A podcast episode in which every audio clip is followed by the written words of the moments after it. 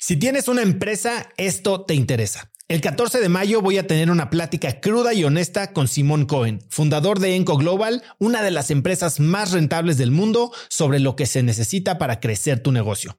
Después de muchos años en el mundo del emprendimiento y con la perspectiva de los cracks a quienes he entrevistado, hoy sé que la realidad es que no existe un secreto si es que quieres escalar. Lo que sí funciona es tener hábitos y sistemas sólidos, claridad en tus metas y aprender de quienes lo están logrando todo hoy, en tiempo real.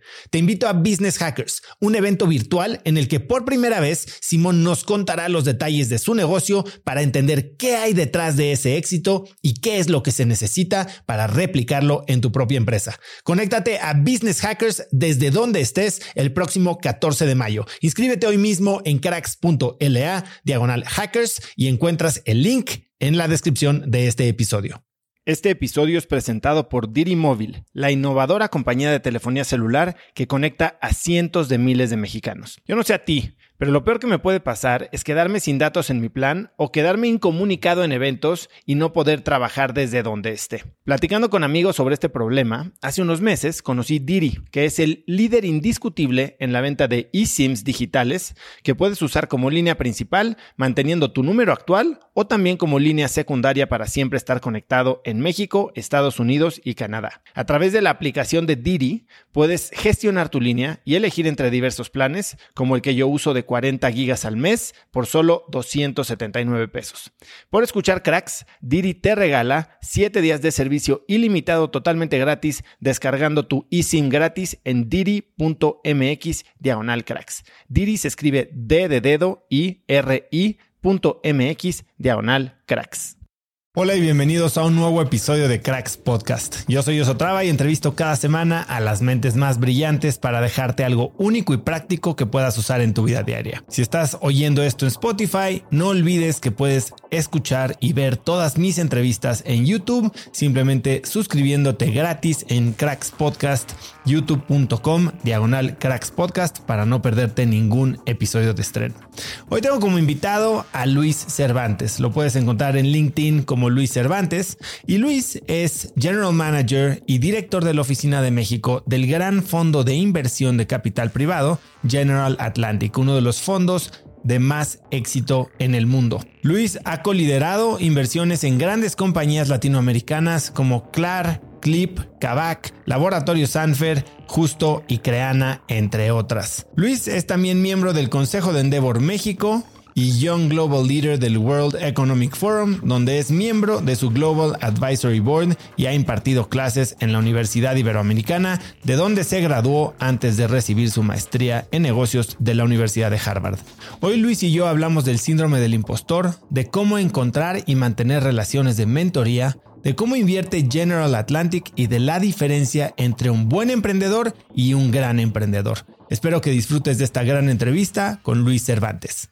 Luis, bienvenido a Cracks Podcast. Oso, mil gracias por la invitación. Felicidades por tu podcast. Soy gran fan. Gracias por tenerme contigo. Gracias. La verdad es que, digo, hemos hablado relativamente pocas veces y yo a tu papá, si bien tuve contadas ocasiones en las que estuve con él, eh, todas las veces él siendo graduado de la mejor universidad del mundo. Eh, la verdad es que un un gran tipo, un gran mentor, como tú le dices, un gran coach. Veo que lo defines como eso, como mentor y coach. Cuéntame un poco sobre la relación con tu papá y, y cuál es la diferencia para ti entre un mentor y un coach. Claro, buenísima pregunta y qué gusto que lo conociste. La relación con mi papá era increíble. Mi papá lamentablemente falleció hace dos años, que obviamente fue un momento muy difícil, pero mi papá para mí fue mi mentor, mi coach, mi mejor amigo, mi guía, mi principal porrista, eh, etcétera. Era una relación bien eh, especial para mí. Fue alguien que me dio muchísima guía en cuanto a qué hacer en la vida. Me enseñó muchísimo con su ejemplo. Era un apasionado de la vida. Vivía el día a día como nadie. Tenía un gran sentido del humor. Hoy en día sigue habiendo historias. Una historia que lo define muy bien es hace un mes estaba con un gran empresario que sé que mi papá admiraba mucho, que me habló mar y estrellas sobre mi papá. Y luego al siguiente día fui al, al, club donde vamos a hacer ejercicio y uno de los bañeros de toda la vida me dijo, Luis, te tengo que decir que yo todos los días rezo eh, antes de irme a dormir y rezo por 10 personas, de las cuales 8 son familiares, dos no lo son y uno es tu papá porque así me marcó. Tenía una personalidad realmente de marcar a las personas porque genuinamente se interesaba por la persona y creo que yo tuve la suerte al ser su hijo de estar hasta arriba de esa lista. Yo siempre que tomaba una decisión importante la consultaba con él. Yo siempre que tenía un logro era la primera llamada que tenía. Entonces, ¿qué te puedo decir? Para mí fue una, una guía enorme y lo muy interesante es, a pesar de ya no estar con nosotros, a mí me sigue enseñando mucho y el tener la experiencia de su muerte es algo que me cambió en mucha, en mucha medida. ¿Cuál crees que fue la conversación más dura o más que más te haya marcado a lo largo de la vida de tu papá? Una relevante a la mejor universidad del mundo. Mi papá era un fan eh, de Stanford. Mi papá adoraba, él veía, él nació en una familia increíble con ocho hermanos y tuvo un papá, mi abuelo, que era excelente papá, pero era médico. Entonces él no tenía esa mentoría, digamos, del lado financiero. Y él se fue a Stanford, dice que descubrió el mundo, le cambió su visión, se enamoró de mi mamá ahí. fue un momento bien especial. Y por mucho tiempo, para mí todo me hablaba de Stanford, me llevaba al campus, me sentaba a ver los sábados los partidos de los Cardinals de americano. Era muy central en nuestra vida su experiencia de Stanford y siempre me guiaba y me decía, ojalá algún día te vayas a la maestría y cualquiera que te vayas es buena, pero si puedes ir a Stanford va a estar increíble. Aplico a varias maestrías, obviamente incluyendo Stanford, y tengo la suerte que me aceptan en Stanford, pero también en, Harvard. Y a mí Harvard me enamoraba. Yo había estudiado dos años en Boston, en Fessenden, durante high school. Eh, Boston me apasionaba. Fui a ver las dos escuelas y la verdad me incliné por Harvard, una decisión muy difícil. Eh, y esa conversación de decirle a mi papá que me iba a ir a Harvard y no a Stanford me marcó porque lo entendió al minuto uno. Yo fue esa conversación que en mi cabeza le di mil vueltas diciendo qué va a decir mi papá después de todo lo que él me apoyó muchísimo para ir a Stanford, me presentó a tus amigos, me presentó al Dean, me ayudó con la aplicación. Realmente puso cuerpo y alma para algo que era bien interesante. Al 30 segundos que le dijo, me contestó, yo ya sabía que eso lo ibas a decidir, te conozco demasiado bien. Estoy muy orgulloso porque te vas a ir a la mejor universidad del mundo. Para mí ya Stanford es la número dos. Y de a partir de ahí se ponía la gorra de Stanford y demás, que creo que es la definición de un mentor. Un mentor al principio, cuando empiezas a hacer que es un mentor, es alguien que le interesa lo que haces. En el tiempo se siente parte de tus logros, participan en tus logros y más en el largo plazo sienten tus logros más que los suyos propios. Y creo que fue lo que mi papá sintió y me marcó muchísimo el cómo lo entendió, cómo me apoyó y cómo se puso la camiseta de mi decisión en el segundo 30 de esa conversación. ¿Y cuál crees que es la diferencia con un coach? Tienen muchas cosas parecidas eh, entre uno y otro. Eh, para mí la gran diferencia entre mentores y coaches que, eh, que he visto es eso que te comentaba. Yo he visto que los mentores se han ido un paso adelante de los coaches en el sentido de sentirse partícipes de mi vida y de mis decisiones. En la vida he tenido 10, 15, 20 grandes coaches que me enseñaron muchísimo pero llegaba la relación hasta un punto, hasta un punto transaccional tal vez, en donde te enseñaban algo eh, y ahí acababa. Los mentores que he tenido, mi papá, mi mamá y muchos otros, son gente que va más allá y otra vez ellos sienten tus, tus, tus logros. Creo que es el sentimiento que tenemos como papás con nuestros hijos, pero muchas veces muchos de estos mentores no han sido mis papás. Eh, y ha sido gente que cuando me tropiezo, ellos sienten el tropiezo conmigo y cuando tengo un éxito, ellos lo sienten conmigo también. Y creo que eso para mí es una diferencia importante contra, contra el coach. He hablado con gente que te ha visto en estos procesos de elegir a quién te le pegas o de quién aprendes, quién es tu mentor o tu coach, eh, sea cual sea el caso. Y, y, me dicen que tienes, que eres una persona de valores muy, muy claros y muy arraigados y que has optado por no aprender de alguien porque no lo admiras holísticamente o la admiras holísticamente. Cuéntame un poco ¿Cómo piensas sobre aprender de gente o al menos de tener estas personas que son tan cercanas? Porque me dicen que has visto personas sumamente exitosas en el mundo profesional, pero cuyas familias tal vez no son lo que tú imaginarías para ti. Es un muy buen punto y creo que se regresa a mi definición de, de éxito o de felicidad personal, que para mí yo me siento feliz cuando estoy en balance en tres cosas. Uno en la parte personal, en mi persona, estoy durmiendo bien, estoy comiendo bien, estoy haciendo ejercicio, estoy bien espiritualmente.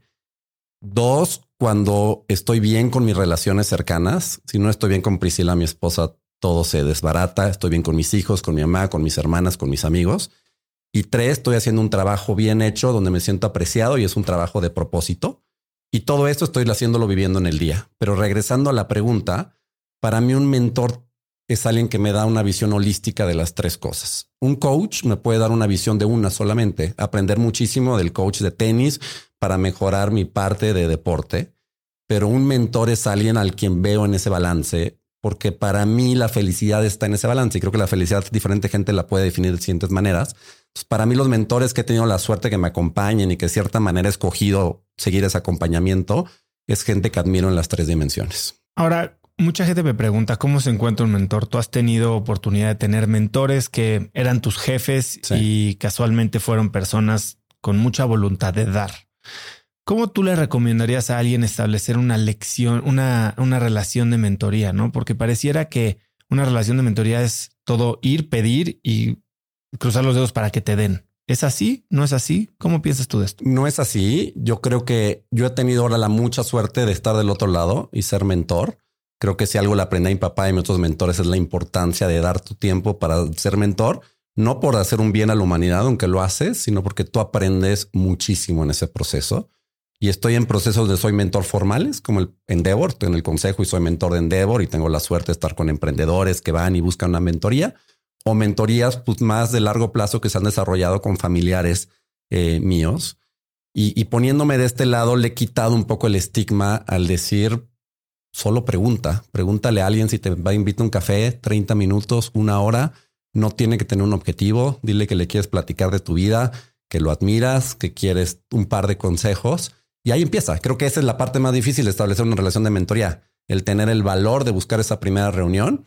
Y yo creo que el 80-90% de la gente va a acceder a darte esa primera reunión. La que no es una selección natural de la gente que no tenía por qué haber sido tu mentor.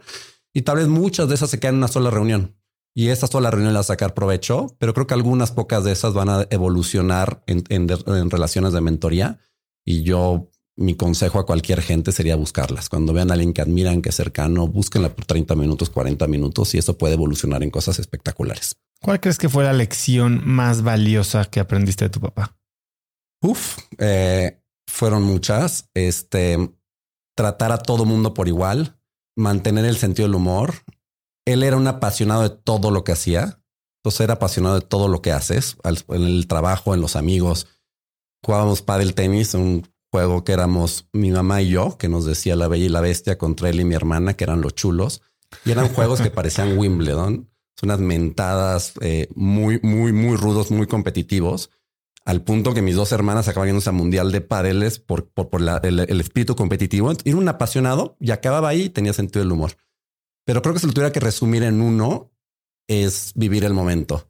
Algo que aprendimos mucho de mi papá cuando murió es que tenía un lado bien espiritual que no conocíamos tanto, eh, muy católico, muy cerca de Dios, pensaba mucho, reflexionaba mucho sobre la muerte, sobre la vida, y tenía un evangelio sobre el cual escribía todos los días, leía un evangelio y escribía algo hasta arriba. Y una de las últimas frases que escribió dice, eh, la vida es solo un paréntesis en la eternidad, el tiempo es precioso. Y creo que él vivía así. Él realmente vivía con una visión de que estamos aquí por un tiempo súper limitado cuando lo ponemos en cualquier contexto de la, de la eternidad y que el aprovechar el tiempo y el momento es una decisión consciente que tenemos que tomar, que implica decir que no a muchas cosas y a las cosas que decimos que sí, implica vivir el momento y el ahora. Eso sería la verdad. Es interesante que, que toques este punto, ¿no? Porque y en, particular en, la industria en la que tú te mueves, pareciera que vivir en el presente, la espiritualidad, incluso el balance familiar es algo que pasa a segundo plano por debajo de los números, ¿no? los pesos y los centavos. Y para eso se requieren de horas interminables. Tú hiciste tres años de investment banking, sabes lo que son los días de 17 horas. ¿Qué es lo que cambia en tu manera de percibir tu rol aquí y, cómo lo empatas con la vida que ya has desarrollado cuando muere tu papá. Cuando muere mi papá es el primer momento en la vida. Primero me da un sentimiento de resiliencia gigante porque de un día al otro te quitan tu techo y no solo sobrevives, sino que creo he crecido bastante. Te das cuenta que no estás solo. Cuánta gente te quiere, cuánta gente quería a tu papá, se vuelve en ese momento muy, muy claro. Pero el tercero a tu punto es el tema de la fragilidad. Por primera vez, yo por primera vez en mi vida me sentí frágil. El, por primera vez sentí que mi vida era temporal de una manera en que la sientes seguido, real y en el día a día. Y sí, ¿cómo atas eso con un trabajo que es extremadamente demandante, donde el performance es altísimo eh, y cómo lo mantienes? Y yo he encontrado que sí he logrado y he tenido la suerte que son compatibles gracias a algunos factores. Uno es un fantástico equipo que tengo en, en, GA y en las empresas en las que invertimos. Sofía, Seb, todos los emprendedores que tenemos son equipos que realmente ejecutan el día a día de una manera excepcional, donde mi papel se vuelve mucho de empoderamiento, coaching y mentoría. Si yo no tuviera esos equipos, sería imposible mantener un balance y siendo y, y, teniendo este, este tipo de trabajo. Creo que me he vuelto mucho más consciente de la importancia de las personas. Solo hay un tipo de problemas en mi industria que son problemas de personas. Cuando las personas tienes a las personas correctas, los incentivos correctos y la cultura correcta, todo funciona de una manera increíble y tu necesidad de meterte a cosas donde no tienes por qué meterte es mucho, mucho menor. He aprendido a decir que no muchísimo. Yo nací con una personalidad triple A en donde a todo mundo que te, te invitaban tenías que decir que sí y con un FOMO gigante de ir a la reunión de tus amigos y decir que sí a todos los consejos que te invitaron y a todas las conferencias. He aprendido a decir que no muchísimo y eso te libera gigantescamente. Te libera tu tiempo, te libera tu mente, te libera tu agenda y te permite enfocarte en lo importante y mantener ese balance que creo que es tan importante en el largo plazo. Y al final creo que estamos en un maratón, en un sprint en la industria en la que estoy y el entender eso y el entender el cómo tienes que vivir tu día a día en el contexto de ganar un maratón, no ganar una carrera de 100 metros, es bien importante y creo que aplica al mundo de emprendedores también y la corrección que hemos tenido en los últimos dos años pues, es un aprendizaje del hecho de que no es un, no es un sprint de esto de 100 metros. Las grandes empresas de éxito no se construyen en dos años, se construyen en 10, 15, 20 años. Y para poder hacerlo, creo que este balance es clave. ¿Hay alguna práctica que hayas implementado tras la muerte de tu papá eh, para mantenerte más presente? Tengo espacios que yo le llamo de meditación, aunque no son de meditación porque no he agarrado esa práctica, pero para mí mi momento de meditación en el día son dos el hacer ejercicio y el leer en la noche. Eh, y son dos momentos que para mí se han vuelto intocables. O sea, realmente para que haya un día en que no haga ejercicio es, es una excepción grande. Siete días a la semana. Siete días a la semana. Y no es no todos los días es algo súper intenso, pero tal vez es correr seis kilómetros en la corredora, 30, 35 minutos. Y para mí eso mi mente me la vacía y cada vez más regreso al acuérdate en el presente, en el día de hoy. Yo siempre he sido un planeador frenético de planear siempre lo que viene, el siguiente proyecto y la siguiente inversión. Y a mí ese momento de estar en la corredora solo me aterriza y decir qué voy a hacer hoy y cómo va a vivir el hoy eh, es, lo que me aterriza. Y no es fácil. La vida te va llevando a lo que viene y no a lo que hoy. Entonces creo que es algo constante, pero eso ayuda. En estos momentos de correr para vaciar tu mente, ¿escuchas algo? ¿No escuchas nada? Sí, escucho, escucho o música o, o algún podcast como el tuyo. Este, pero sí escucho eh, temas y cuando puedo, sobre todo en los fines de semana, trato de hacerlo afuera, en la naturaleza. Eh, y la combinación de la naturaleza, estar escuchando algo ligero, es, es, es, lo que me, Y hay otros deportes como el tenis o el esquí acuático que naturalmente también te, te hacen estar ahí y limpiar tu mente. Tu papá eh, fue alguien que te, te encaminó de muchas maneras, ¿no? Y una de ellas fue esta oportunidad que tuviste de empezar a trabajar muy temprano, incluso eh, antes de lo normal.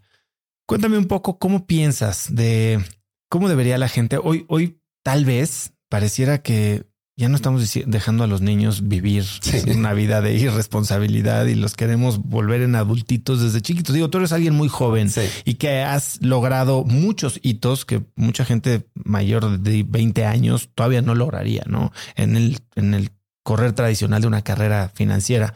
¿Cómo piensas tú de cuándo empujar a un niño y sobre todo tú que tienes tres a trabajar? Te voy a contestarlo de, de dos maneras. Mi papá tuvo grandes cosas, pero hay una, y creo que el aprendizaje cuando alguien pasa es no idealizarlo y pensar que harías tú diferente. Hay una que yo sí estoy tratando de hacer diferente y es bien difícil. que es pensar en el libro que es cada uno de tus hijos como un libro en blanco. Muchas veces nosotros queremos escribir el libro por ellos y en la cabeza yo quiero saber mis tres hijos lo que van a hacer y lo que es exitoso y tiene que ser bueno en fútbol y luego tiene que ser bueno en tenis y luego tiene que sacar buenas calificaciones y luego tiene que estar en ingeniería en libero y luego tiene que empezar a aprender. Y no, las montañas, los retos que ellos van a tener van a ser totalmente distintos a los nuestros y ellos los tendrán que encontrar y lo que hay que crearles es esas ganas, esa resiliencia, esa fortaleza para que vayan por sus montañas. Eso lo estoy intentando, me está costando el alma, pero creo que es bien importante. Fue una recomendación que me hizo Julia de la que vino contigo alguna vez y me encantó eh, y creo que es bien importante. Una vez que es un libro en blanco, que son los retos que ellos quieren, las montañas que ellos quieren, sí creo que es importante empujarlos para que trabajen por lo que les gusta y lo que quieren hacer y algo que sí me decía mucho mi papá es que la vida, cuando escoges una profesión, se vuelve un ángulo en donde todos partimos del mismo lugar, del mismo punto. Y a los dos años de trabajo estás todavía relativamente cerca. El ángulo está, puedes brincar de un lado al otro de un relativamente fácil. Conforme pasa la vida, la probabilidad de brincar de abajo para arriba de arriba para abajo es mucho más difícil. El subirte a la trayectoria correcta al principio de la carrera se vuelve importantísimo y eso es lo que él me empujó para empezar a trabajar temprano. Yo tenía 21 años, mis amigos estaban pensando en irse un viaje a Disneylandia, a trabajar allá en el verano, pero con otro tipo de trabajo, increíble experiencia.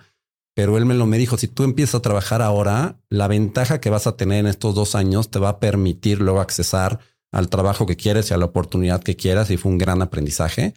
Entonces yo sí replicaría esa parte, pero con un libro abierto respecto a que sea en la montaña que mi hijo escoja y puede ser una montaña totalmente distinta a la que yo escogí.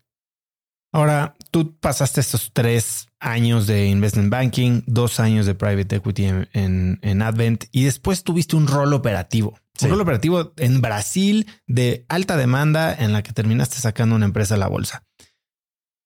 ¿Qué aprendiste de estar de los dos lados de la mesa? Porque es bien diferente y sobre todo para alguien tan joven que nunca ha tenido eh, la oportunidad de probar las mieles y lo ácido de ser emprendedor eh, cuando te vuelves un operador dentro de una de las empresas del portafolio? Fue transformador para mi habilidad de ser mejor inversionista y mejor socio. Te vuelve mucho más empático, pero no hay manera mejor de internalizar algo que vivirlo. Y creo que hasta no, que no vives el hecho de lo que es estar en las trincheras y el reto que es ejecutar un Excel y un PowerPoint y una estrategia y el reto del día a día y el desgaste que tiene en la operación del negocio, no lo aprecias hasta que no lo vives. Entonces me lo permitió internalizar en una industria difícil que es de restaurantes en Brasil, en un contexto de IPO. Fue solo un año, entonces no me llamo emprendedor, pero sí me dejó muchísimo aprendizaje. Y para mí es claro que cuando invertimos en los Kavaks, en los clips, eh, los héroes de la historia son los emprendedores. Nuestro rol como inversionista es apoyar, es ser buen socio, es aumentar el potencial que ellos tienen, pero lo que ellos están haciendo en las trincheras, yo lo viví ahí a una escala mucho más pequeña en poco tiempo y se internaliza la dificultad que es el operar. ¿Cuál fue la experiencia más intensa que viviste durante ese año? Tratamos de hacer el IPO, corrimos, era diciembre del 2010 estábamos en Nueva York y el día del pricing, que es después de dos semanas de roadshow de ver a todos los inversionistas, el IPO no salió. Dijeron no hay IPO. Llevábamos trabajando en esos seis meses. Yo, mi balance era trabajar en ese IPO durante seis meses. No había hecho una sola cosa más. Teníamos todo encaminado para esos recursos, los necesitábamos para hacer algo más. Y de la noche a mañana, un 10, 15 de diciembre, no había IPO. El mercado no quiso comprar la acción y teníamos que cambiar y repensar absolutamente todo fue un momento en donde pasas del cielo, de que a los 25 años viajando por el mundo te sientes eh, imparable, a estar estrellado al decir, y ahora cómo pago todas estas nuevas restaurantes que vamos a tener que abrir, estas adquisiciones que estaba pensando hacer, etcétera. Fue un momento bien difícil. Se levantó dinero después de alguien privado, se hizo el IPO unos meses después. Todo salió bien, pero sí te da una resiliencia enorme el vivir esos momentos en el cual te frenan en seco. ¿Cómo manejas estos momentos donde las cosas no te salen bien? Cuando tienes setbacks, a ver, que no salga un IPO, yo creo que es de los setbacks más importantes que puede tener una empresa por el costo, por el desgaste, por la falta de enfoque que genera en un equipo directivo eh, todo el proceso. ¿Qué haces tú cuando algo no te sale tan bien? Y puede ser a ese nivel, como me lo estás contando, como algo que te importa a ti a nivel personal y simplemente no funciona. Sí, manejar el fracaso creo que es de las cosas más difíciles que, que, que puede haber. A nivel empresa en estos grandes temas es donde se pone a prueba la cultura de la organización y creo que al final del día el CEO o emprendedor es clave. Aquí había un director general que se llama Javier Gavilán, que el siguiente día dijo, seguimos yendo para allá y no se preocupen y mañana a trabajar y vamos a sacar esto adelante. Entonces creo que el liderazgo, el que asume el liderazgo se vuelve, se vuelve clave y la cultura y el equipo también. Y para mí en lo personal es no perder de vista el, el largo plazo. Muchas veces esos traspiés son de corto plazo y si te son un, un bajón en la escalera a la cual estás trabajando, pero si no pierdes de vista que el largo plazo se mantiene y que hay que maneras de recuperarlo y no pierdes esta resiliencia, creo que se, se vuelve manejable. Llegar a General Atlantic tampoco fue un paso obvio, ¿no? No es como que estaban reclutando ni tenían ni siquiera una estrategia para invertir en México. Y tú creaste tu propia oportunidad. Cuéntame esa historia. ¿Cómo llega General Atlantic, que se ha vuelto uno de los inversionistas más importantes en el ecosistema emprendedor mexicano? ¿Cómo llega aquí? Buenísima pregunta y creo que es una gran, gran experiencia. Yo acabo de, hago el, eh, trabajo en el IPO de esta, de esta empresa y con eso acabo mis tres años en un fondo muy grande que me había apoyado y aprendí de manera enorme. Ellos me estaban pagando mi MBA y me estaba yendo con ellos. Pero yo en Brasil en ese año de conocer inversionistas traía un gozano en la panza de ver que el ecosistema de emprendedor en Brasil estaba infinitamente más desarrollado que en México.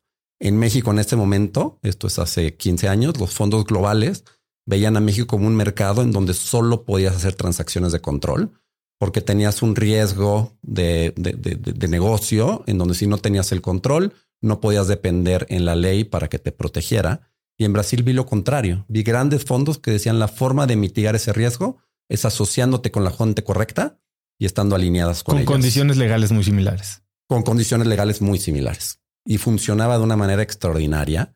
Y yo veía el potencial de traer eso a México. Yo había vivido lo difícil que era hacer una transacción cuando le tenías que decir a un empresario, a un emprendedor, véndeme el control de tu empresa. Las mejores empresas no venden el control o es demasiado caro. Eh, me voy de luna miel, regreso y en una comida con mi papá otra vez de mentoría le digo, traigo este gusanito, no sé qué hacer. Y él me impulsa a decir, ve y búscalo. Ve y háblale esos fondos que viste en Brasil, aprovecha que va a estar en el MBA párate de frente y platícales de la oportunidad de México a través de un amigo suyo que se llama Mario. Contacto a Bill Ford, el CEO de GA, el un tipazo, porque un niño que sí al MBA apenas me da una cita una semana antes de irme al... Ya, ya habíamos en Boston, una semana antes de entrar a la maestría. Priscila me acabó dejándome en el aeropuerto de Boston, fui a Nueva York, me presenté en su oficina y más que picharme a mí, le piché la oportunidad en México para GA. Y llegué con una presentación diciendo, no es que me des trabajo, yo creo que GA tiene que estar en México por esto, aquello y demás le gusta, me dan una oportunidad para el verano entre el primero y segundo año. Tengo la gran suerte que entra Martín Escobar y que hoy es copresidente de GA a liderar Latinoamérica con la misma visión de desarrollar el, ecosistema. Venimos a México durante el verano, les gusta la oportunidad. Eh, me incorporo a la firma. En 2014 hacemos nuestra primera inversión en Laboratorio Sanfer. 2015 abrimos la oficina. Luego invertimos en Axo, Clip, Kavak. Hoy en México son ocho inversiones más de 3 billones de valor, 6% del portafolio global, una historia de éxito bien interesante, con muchísimo apoyo de la firma en esta construcción de la empresa, sobre todo en ayudarme a no cometer errores al principio. Creo que el principal reto es esa ansiedad de hacer la primera inversión. Para hacer esa primera inversión en México nos tardamos casi 24 meses, que en ese momento para mí era una eternidad. Yo les había prometido que México era la tierra prometida y que aquí iba a haber muchísimas oportunidades. Obviamente mi carrera dependía de eso yo estaba en Brasil, recién salió el MBA con Priscila diciendo vamos a ir a México. 24 meses no hacíamos una oportunidad. ¿Por qué no? ¿Qué pasaba? Cuéntame que, por qué no se hacía la inversión y qué te decían ellos para frenarte, no? Para frenar ese ímpetu de poner algo en el marcador. buenísima pregunta. En el mes 20 teníamos ya la inversión que en mi cabeza era perfecta, pero era una oportunidad que hoy viéndola para atrás era una oportunidad forzada. Era una oportunidad de control, no minoritaria, con otro fondo. Era una empresa en provincia una empresa de venta directa con muchos retos, pero ya teníamos un term sheet negociado. Yo fui al comité de inversión General Atlantic, me lo aprobaron Y antes de firmar, firmamos un día después, Martín Escobari, que, que es mi jefe, me hace dos preguntas. Me dice, Luis, nuestra primera inversión en México no puede ir mal, porque si la inversión va mal en México, uno, destruimos el goodwill que tenemos dentro de Jay hacia México y tu reputación en México va a ser tu primera inversión. ¿Estás dispuesto a irte de director de finanzas de esta compañía si empieza a no funcionar bien?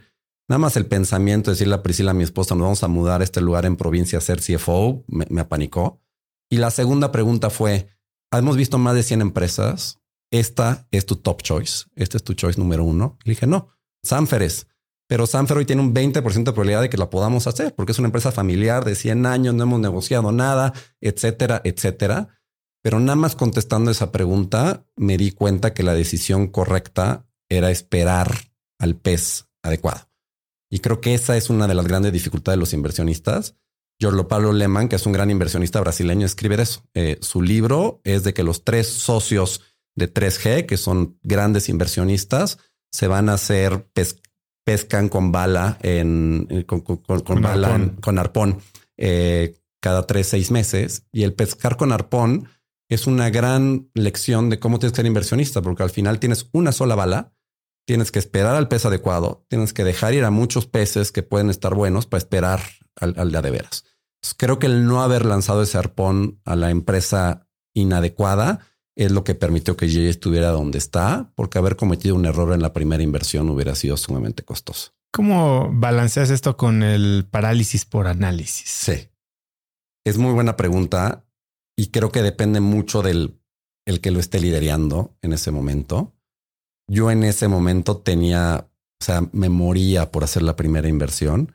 Eh, entonces realmente estaba buscando por todos lados tenía este comité de inversión por atrás apoyándome y diciéndome por dónde irte, por dónde no irte. No había presión para que la ejecutaras. no había presión. Y esa es donde iba a ir. Esa creo que es la parte clave. Eh, o sea, creo que el reto, la gran bendición que tenemos en General Atlantic es que no tenemos una necesidad, una locación fija para un país o para una región. Es un fondo global que cada año invierte en empresas en donde estén. Y es el no tener presión de inversión acoplado con una cultura que es una cultura de dueños. Somos los principales accionistas de la empresa. Eso hace que se vuelva un alineamiento de dueño en donde tú realmente estás poniendo tu dinero y tienes que llegar a un nivel de convicción que cubra eh, esa, barra eh, para hacer esas inversiones. Ahora cuéntame un poco. Se da esta inversión en Sanfer, todo empieza a funcionar. ¿Cómo describirías el perfil de inversionista que tiene GA? O sea, ¿en qué etapa? qué tickets, qué tipo de industrias, porque hablábamos antes de empezar a grabar y son bastante variadas las industrias y hasta el tipo de empresa. Claro. Yo te diría, empieza por un tema de que somos capital de crecimiento. Si estamos invirtiendo en empresas que tienen un alto perfil de crecimiento, en promedio nuestro portafolio de México está creciendo 50% al año. Antes de tu inversión. Antes de mi inversión. Con un ticket. Con algún tipo de EBITDA mínimo. No. Son empresas rentables, no todas. No todas. Yo te diría, tenemos dos esquemas de inversión. Uno es que es más, eh, más, más, maduras, como son Axo, un Samfer, que son empresas que siguen creciendo 25, 30% orgánica y inorgánicamente, ya muy rentables.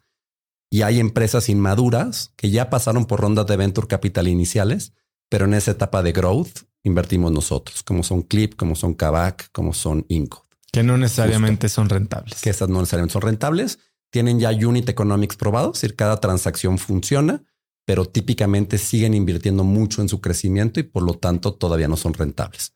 Con un rango de cheque de inversión bastante amplio, desde 25 hasta 500 millones de dólares por transacción, nuestro promedio es 200, con una capacidad de invertir mucho a través del tiempo, con un tipo de socio, yo siempre lo defino que hay tres tipos de socios. El que es piloto del coche, que son muchos fondos que llegan a manejar el, el auto y la empresa, los que son pasajeros, y nuestra visión realmente es de copiloto.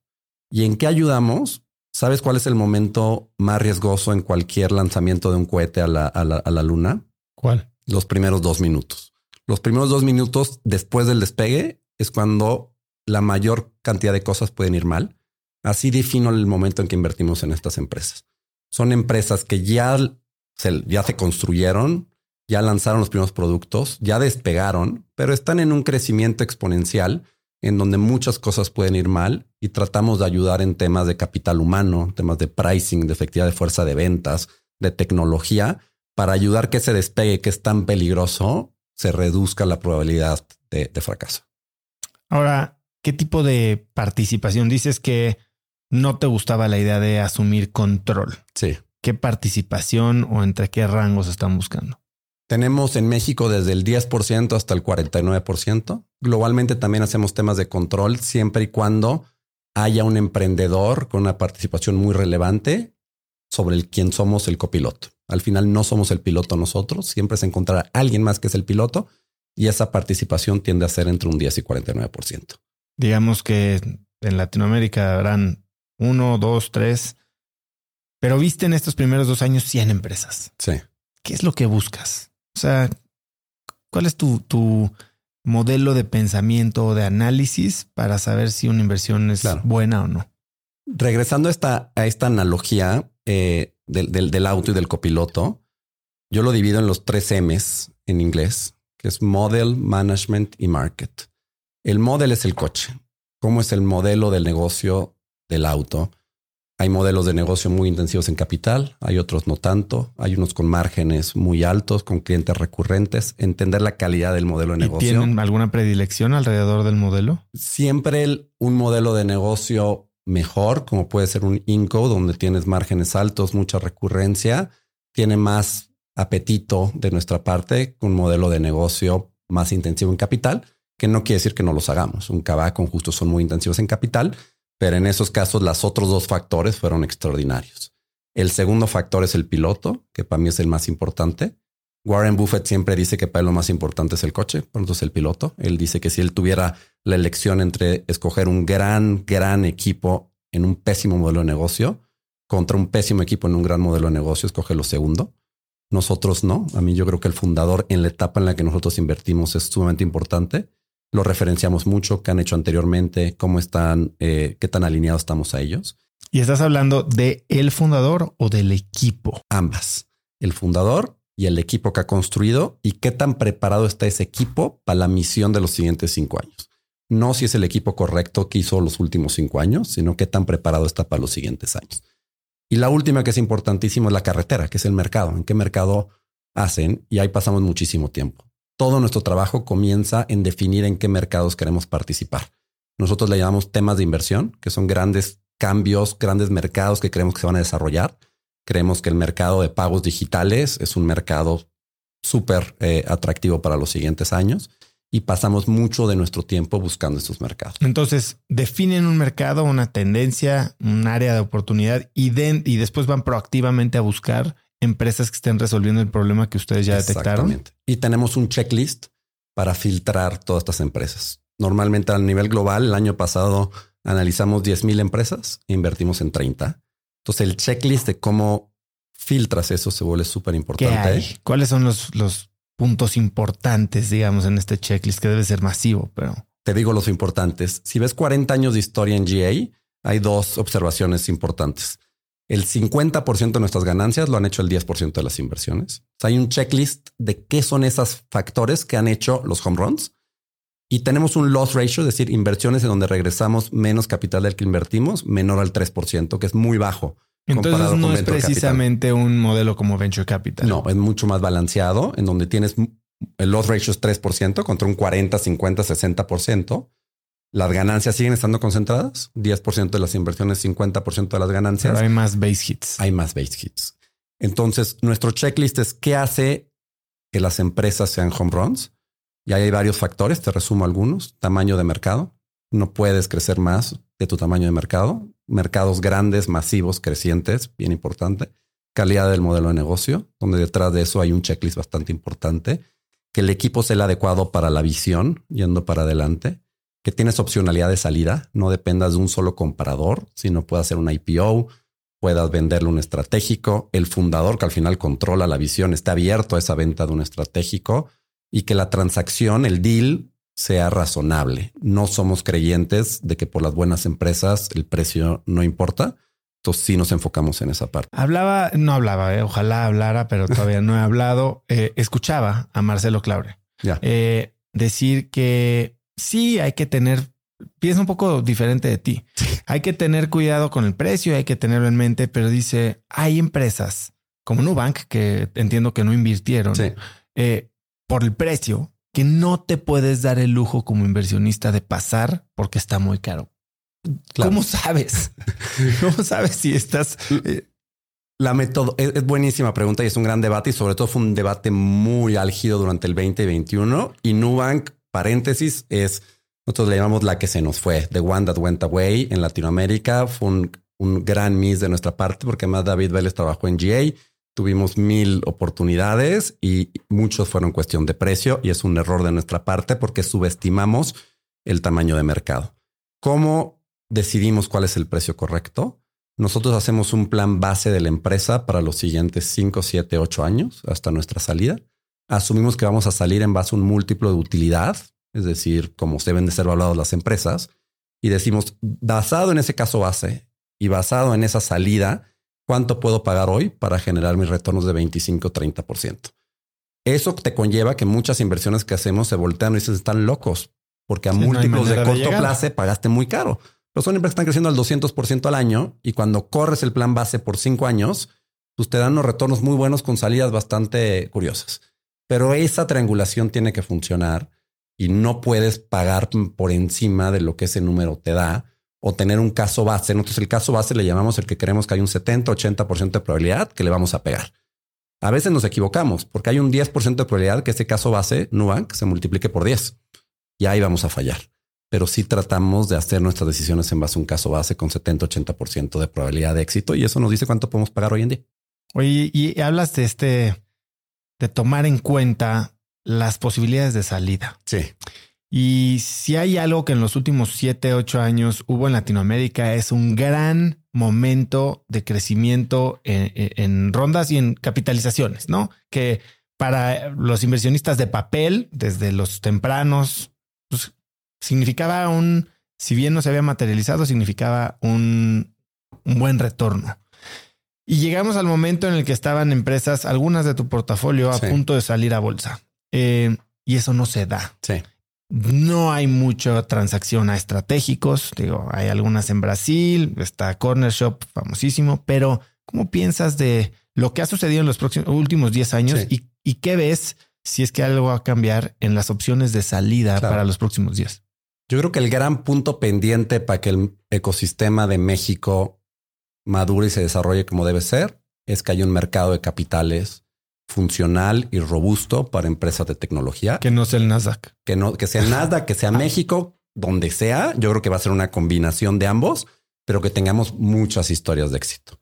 Y creo que vamos encaminados en el camino, en el camino correcto. Hace cinco años esta misma pregunta me hubiera dicho por qué no hay private equity en México. Hace cinco o seis años en México estaba Deal, estaba Nasdaq, estaban los pioneros como tú del ecosistema, pero había muy pocos. Hoy en día hay un muy buen grupo de empresas que han captado capital y que están creciendo con unas ganas y una visión de volverse públicas. Eso es un gran beneficio. Creo que se ha hecho muchísimo en el desarrollo del mercado de inversionistas.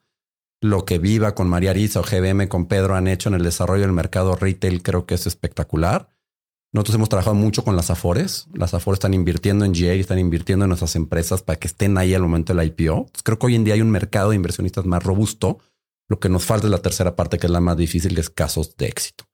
Necesitamos los primeros uno, dos, tres, cuatro IPOs donde todo el mundo haga dinero, donde se vuelan exitosos, que sean en viva, alguno va a ser en Nasdaq, pero que se vea esa consolidación de salida, porque eso al final tiene un beneficio en todo el ciclo. Eso le va a dar más gente el apetito de emprender, van a venir más fondos tempranos con una visión de salida, van a venir más GA sabiendo que hay un mercado de capitales. Y eso siempre va a ser complementado por el mercado de money y el mercado de fondos privados, pero creo que el mercado de público es algo que tenemos que desarrollar como industria en el corto plazo. Y soy optimista por donde está hoy en día el mercado, donde está México y hacia dónde estamos yendo. Incluso al ver que muchas empresas, sobre todo en los últimos 12, 24 meses, han deslistado, tenemos que dividir entre la economía vieja y la economía nueva. Si hoy vemos las 10 empresas más grandes de Estados Unidos, más de la mitad son empresas digitales. En Latinoamérica hay una, que es Mercado Libre. En, en, en, en, México hay cero. En Brasil ha habido 40 IPOs de empresas de tecnología en los últimos cinco años. En México ha habido cero. Creo que lo que nos está faltando es que todas estas empresas de nueva economía, donde está el crecimiento, donde está la disrupción, hoy en día no han llegado al mercado público todavía para mí es cuestión de tiempo. Lo veo en mi portafolio en una escala pequeña de ocho empresas, pero lo veo en los portafolios de alguien más, lo veo en Endeavor y veo esa base de empresas que creo que van a ser las que van a acceder al mercado en los siguientes 5 o 10 años. Y es lo que los inversionistas, muchos de ellos están buscando también. Y eso es lo que les permite también el modelo de GA, ¿no? Que no tienen un periodo de inversión definido. Exacto, tenemos una flexibilidad mucho más amplia. No levantamos el típico fondo 1, fondo 2, fondo 3, sino tenemos una estructura que le llamamos Evergreen, que es que cualquier inversionista se puede sumar en cualquier tiempo eh, y no tenemos un rigidez tan fuerte por lo mismo de tener que invertir y desinvertir en un periodo muy cortito. Si un inversionista se sube, ¿participa del portafolio ya existente o solo del futuro? Solo de lo nuevo. Solo de lo nuevo. Entonces, cualquier inversionista solo va a prestar lo nuevo, lo cual obviamente el back office de Jay ya te imaginarás, porque cada inversionista tiene un portafolio distinto dependiendo del momento en el que se incorporó, pero nos quita estos grandes ciclos de fundraising que son bien peligrosos, porque ¿qué hace el ciclo de fundraising? Cuando tienes que levantar el fondo 3, por regla tienes que mostrar que el fondo 2 está 70% invertido y que va bien. Y para mostrar que va bien y que te mostraste va bien con liquidez, ¿qué haces? Te fuerza a vender las mejores empresas primero. Porque el ciclo es tú tienes que mostrarle al que te va el dinero que te fue bien y eso vendo a mis winners antes de tiempo y me quedo con las ranitas. Nosotros lo que tratamos es voltearlo al revés. Tratamos de ser muy proactivos en las empresas que vemos que ya no tienen ese potencial de retorno de 25 30%, venderlas y los winners quedaron mucho tiempo. ¿Y reciclas el dinero o lo distribuyes? Lo distribuyes. Lo distribuyes, pero te, te enfoca la cabeza y te enfoca la organización en ese 10% de empresas que van a generar el 50% de las ganancias con mucha más flexibilidad de plazo. Hoy pues, Laboratorio Sanfer somos accionistas desde el 2014, van nueve años. XP en Brasil desde el 2013. Tenemos esta flexibilidad de con los winners quedarnos mucho más tiempo y eso creo que es una diferenciación grande porque estamos mucho más alineados con el emprendedor. El emprendedor piensa en ciclos de 10, 20, 30 años, no de 5. Y el principal error que puedes hacer como inversionista, en mi opinión, es no estar alineado con el emprendedor. Te puede estar casando por todas las razones correctas, pero si no estás alineados en tiempo y en visión, te vas a acabar peleando. Y creo que este periodo de tiempo nos permite estar más alineados que si tuviéramos periodos más cortos. Ahora hablemos del emprendedor, porque una cosa es hablar de la empresa y las tres M's, que la segunda es el emprendedor. ¿Qué es lo que buscas y qué hace diferente a un buen emprendedor de un gran emprendedor? Porque incluso veo que hay emprendedores que no están pensando a 30 años, están pensando en el IPO y o en un, incluso un secondary y, con eso medio cobrar una lanita, ¿no? Por los últimos cuatro años en los que trabajaron. Hay algunas características que he observado de los grandes emprendedores. La primera es casi todos tienen, no sé cómo decirlo en español, pero un chip on their shoulder algo que es una motivación intrínseca que no es dinero para crear una empresa multigeneracional de largo plazo y demás. Y ese chip on the shoulder hace que su visión sea de muy largo plazo, hace que trabajen esa hora extra, hacen que pasen esos momentos difíciles de ser operador. La experiencia de haberlo hecho antes creo que es bien valiosa, de dónde vienen, cómo han trabajado eh, y demás. Y otra característica es los emprendedores que tienen un propósito, que lo están haciendo otra vez bien definido, también lo hemos visto como una, una fuente de valor. Eh, hay un libro muy bueno que tal vez has leído que se llama Outliers, eh, que es creo que el único libro en mi vida que he leído dos veces, porque lo leí hace 12 años y hace 12 años me quedé, es un libro que habla sobre casos de éxito y qué tipos de, de factores son comunes de diferentes personas exitosas. Y hace 10 años para mí el tema grande que me quedé en la cabeza, tal vez por la etapa de mi vida, era este concepto, lo tienes que hacer 10 mil horas para ser el maestro de algo que vas a hacer. El concepto de Kobe Bryant de trabaja dos horas más todos los días y eventualmente vas a ser wow. Lo volví a leer hace unos meses y me quedé con algo totalmente distinto. Me quedé con que el éxito de todas estas personas están típicamente legado, ligado a personas que tenían un propósito en lo que estaban haciendo. Y eso lo bajo a los emprendedores y es increíble. Cuando hablas con un Carlos García y tiene un propósito de una inclusión financiera y de permitirle a millones de gente que nunca ha adquirido un auto el comprarlo y poder con eso superarse económicamente porque su fuente de, de, poder ir a trabajar es gigantesco. Un Adolfo Babats hablando de la inclusión financiera y el permitir que la adopción de pagos se baje a los comercios más pequeños. Eh, creo que ese propósito para mí hace emprendedores mucho más resilientes y los mejores que he conocido típicamente tienen ese propósito y tienen ese chip on their shoulder. Hablábamos de cómo eh, GA y SoftBank en la última década pues, han jugado en muchos de los deals y en, digamos, en, la categoría de inversión eh, similar. Sí. Y justo platicaba con Carlos, ¿no? Eh, de la conversación que tenía con Massa.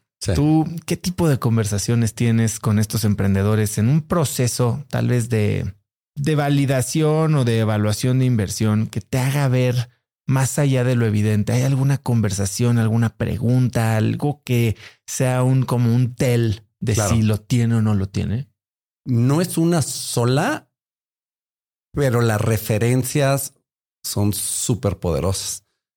Entonces nosotros referenciamos, realmente tratamos, y por eso el 2020 y 2021 nos costó tanto. Creo que uno de los grandes retos de invertir en el 2021 no era solo la evaluación, sino que hacer una transacción en tres, cuatro meses, que es lo que nosotros hacemos, nos decían, estás loco, en tres, cuatro meses voy a estar haciendo mi historia D, yo estoy en la, en la C ahorita, yo voy a hacer una ronda en dos semanas. No podíamos, porque lleva tiempo el conocer al emprendedor y el conocer el fondo del emprendedor. Tardamos mucho tiempo. Yo a Carlos lo conocí tres años antes de invertir, lo conocí cuando estaba en línea. Ese tiempo te permite ver a las personas en diferentes ciclos y referenciamos extenuamente a gente que ha trabajado, a gente que trabajó antes con él, a gente en lo personal, etcétera. Vas construyendo una historia. Creo que no hay manera, o por lo menos yo no tengo la capacidad en una conversación de una hora poder juzgar a alguien con quien me voy a casar los siguientes 10 años. La vida es muy corta para equivocarte de emprendedor o de emprendedor de inversionista, porque vas a pasar 10 años de tu vida con esa persona. Entonces no nos tomamos con mucho tiempo, con muchas referencias. ¿Y cuáles son los red flags? Cuando dicen que van a hacer algo que no hacen eh, y lo dicen para quedar bien con la persona con la que están ahí. ha habido red flags de emprendedores que dependiendo quién es el target, saben que a SoftBank le gustaba un tipo de visión y que allí hay otro y que a Kasek otro y con cada uno iban a ir presentando temas diferentes. Al final el emprendedor es el que va a liderar la historia. Nosotros somos actores de soporte que estamos alrededor pues, cuando esa historia al mismo tiempo está cambiando demasiado dependiendo de la audiencia, puede ser un, un, red flag. Hablas de que eres el, copiloto, ¿no? Ya que invertiste. Y me estabas diciendo de qué tipo de maneras apoyas, ¿no? Es equipo, es procesos de M&A, capital. Em, cuando las cosas se ponen difíciles, ¿no? Llevamos un par de años en el que algunas de las empresas de tu portafolio también incluso han han sufrido algo de descalificación, no sé si necesaria o innecesaria. Las conversaciones deben ser duras en una sala de consejo. ¿Cuál es tu rol? ¿Cómo abordas estos momentos? Porque tú dices que tú ves esto como un blip en una relación de 20 años. Cuéntame más. Totalmente. Mi responsabilidad como socio y como inversionista es siempre decirle al emprendedor lo que pienso. Y muchas veces eso está informado por no tenemos la visión que ellos tienen sobre la empresa ni el conocimiento de la misma. Sí tenemos una visión de un portafolio de 200 empresas a nivel global actual, que muchos están viviendo historias similares. Entonces nos permite identificar tendencias, riesgos, tal vez antes que ellos lo vean. Entonces uno es eso, ser esa perspectiva de fuera, donde somos ese vínculo de confianza y de socio del emprendedor entre el nitty gritty de la empresa y lo que está pasando eh, en, el mercado y en el entorno. Entonces, dar esa opinión creo que es bien importante.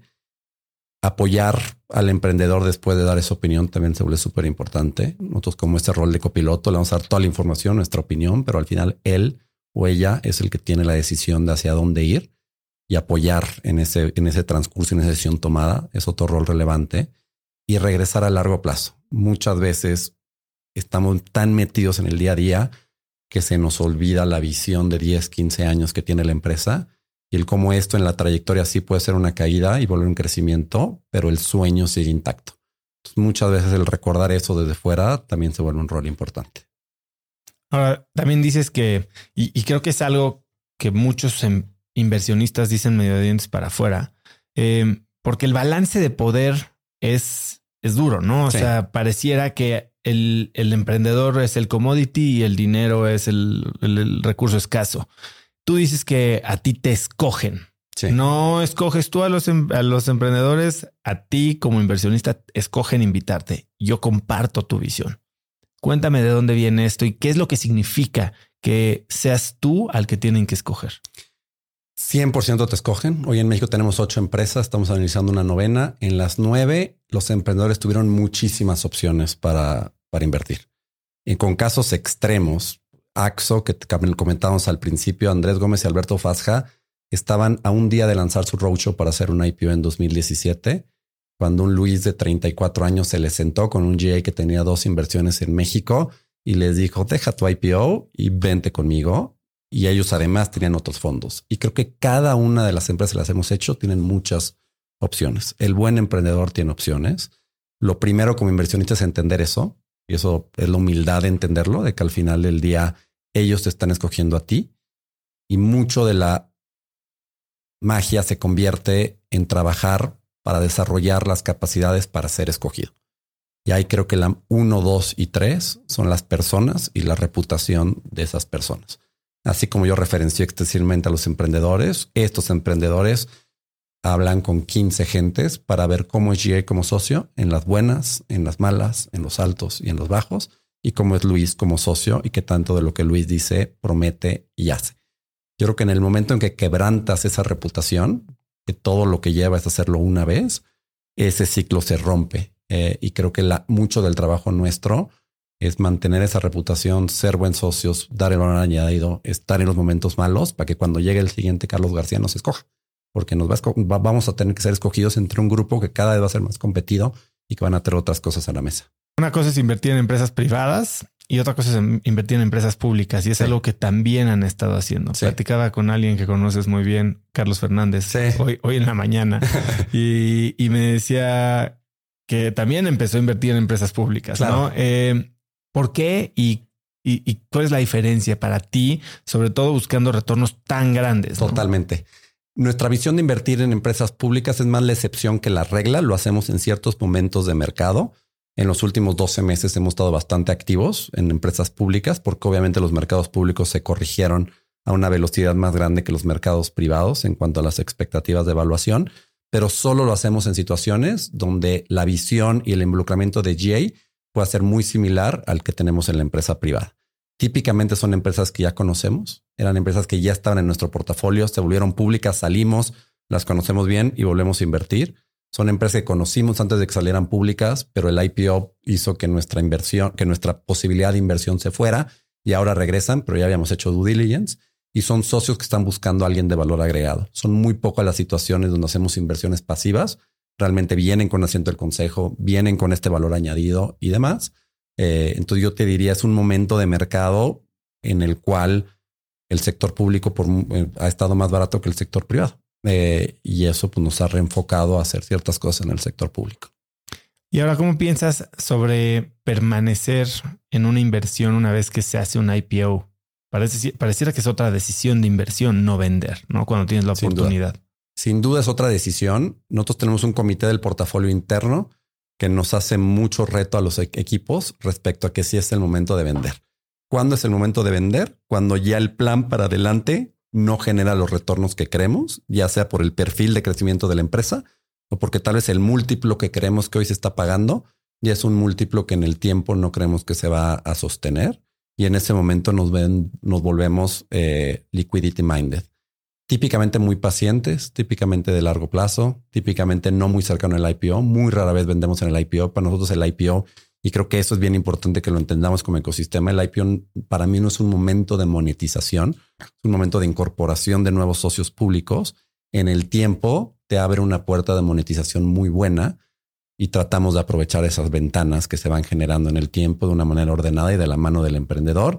Y siempre, pues en ese momento en el cual pensamos que ya ese crecimiento no justifica los tipos de retornos que, que buscamos. Más allá de Nubank, ¿cuál es el error de no inversión que más te duele? Uf, este, muy buena pregunta. Hay una empresa chilena que se llama Notco.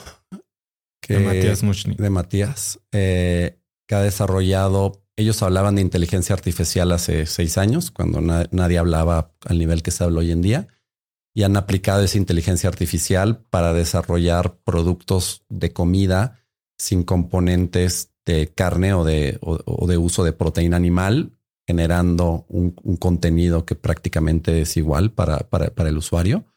La vimos hace cinco años, eh, no tuvimos la capacidad de entender la tecnología y se nos fue y luego han hecho rondas muy exitosas, una compañía muy buena en México, muy buena en Estados Unidos, pero ahí nuestro error fue no poder, uno, no creer en Matías con el potencial que ha demostrado serlo, porque ha demostrado por ir a una empresa de Chile a nivel global, que es una tendencia que me encanta. Y dos, la tecnología que tienen eh, no la entendíamos en su momento y claramente ha mostrado ser súper potente. ¿Y cómo evitas que eso te vuelva a suceder? Uno es entender los biases que tenemos. Muchas veces tenemos biases importantes. Un bias que nos estamos tratando de quitar como organización es el bias de pensar que las empresas latinoamericanas no pueden ir a Estados Unidos era un bias que yo tenía. Decías, enfócate en lo tuyo, ve a Guatemala si quieres, pero Estados Unidos estás loco. Eh, ese bias lo tuve en Notco, donde toda la ambición era Estados Unidos, estaban mudando a Estados Unidos, etcétera. Nos los hemos ido quitando y hoy en día un muy buen número de, de compañías de nuestro portafolio latinoamericano son compañías que están siendo globales. Eh, entonces es un bias muy claro. Eh, el bias de familiaridad es un bias que también yo he tenido bastante más aplicado en temas de reclutamiento, pero también en temas de inversión. Eh, Cuando dices solo recluto a gente que conoce a alguien que yo conozco o que se Le parece la a mí. Cuando veo los errores que he hecho en reclutamiento, mucho del rol que tomamos ayuda a nuestras empresas del portafolio a reclutar. Y hay hecho recomendaciones que claramente han sido equivocadas y que han costado muy caro, porque un error de reclutamiento es horrible. Al final del día, para el candidato es súper fuerte, lo castigas de una manera desproporcional y para la empresa también. Y cuando he reflexionado últimamente en esos errores, típicamente han sido errores donde conozco a la gente y sé que hay dos, tres y digo, ¿por qué no? Obviamente va a funcionar. Y ha sido por lo familiar, porque tomar ese paso no familiar implica mucho más trabajo, implica otro tipo que creo que hay que, hay que lucharlo todos los días. ¿Y cómo haces para estar consciente de estos biases que tienes? O sea, quién te los resalta. Porque una vez que la regaste, a ver, y haces tu, tu post-mortem, ¿por qué se me fue Notco? No, bueno, pues la verdad es que yo lo que creía es que este cuate no le iba a armar en Estados Unidos. Y tal vez ahí haces doble clic y, ves que es un patrón que se repite o se ha repetido en otras instancias de tu vida. ¿Cómo lo haces proactivamente sin tener que tapar el pozo ya que se cayó el niño? Vamos. Totalmente. Es una súper pregunta. Tengo el gran beneficio del equipo. Es tu equipo al final del día y el empoderar a tu equipo. O sea, tú hablas con Sofía y Sef de GA México y ellos son socios de GA México, ellos lideran el día a día. Y yo a Sofía, si le digo algo que no está de acuerdo con ello, me lo dice en ese instante y me lo dice el por qué. Tenemos un comité de inversión global que su único rol son cinco personas de los cinco eh, inversionistas más exitosos de, de GA. Su único rol no es decir sí o no una inversión, es retar tu supuesto, restar tus vallas, etcétera.